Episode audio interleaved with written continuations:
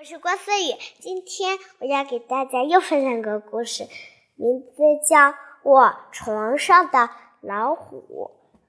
我有感觉后面有一个东西在后面呼气呼气的吐着我。我第二过身来，看见了是老虎。哎呀，不行，我必须要把它放到笼子里。我心想，于是。我又心想了一次，他醒来会把我的脚趾给咬了呢。于是他背上这个大老虎，走下了楼，出门了。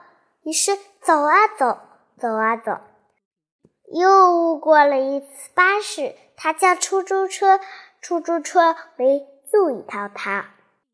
他继续往前走，走啊走，来到了动物园，蛇。长颈鹿、大象，它们都在睡觉。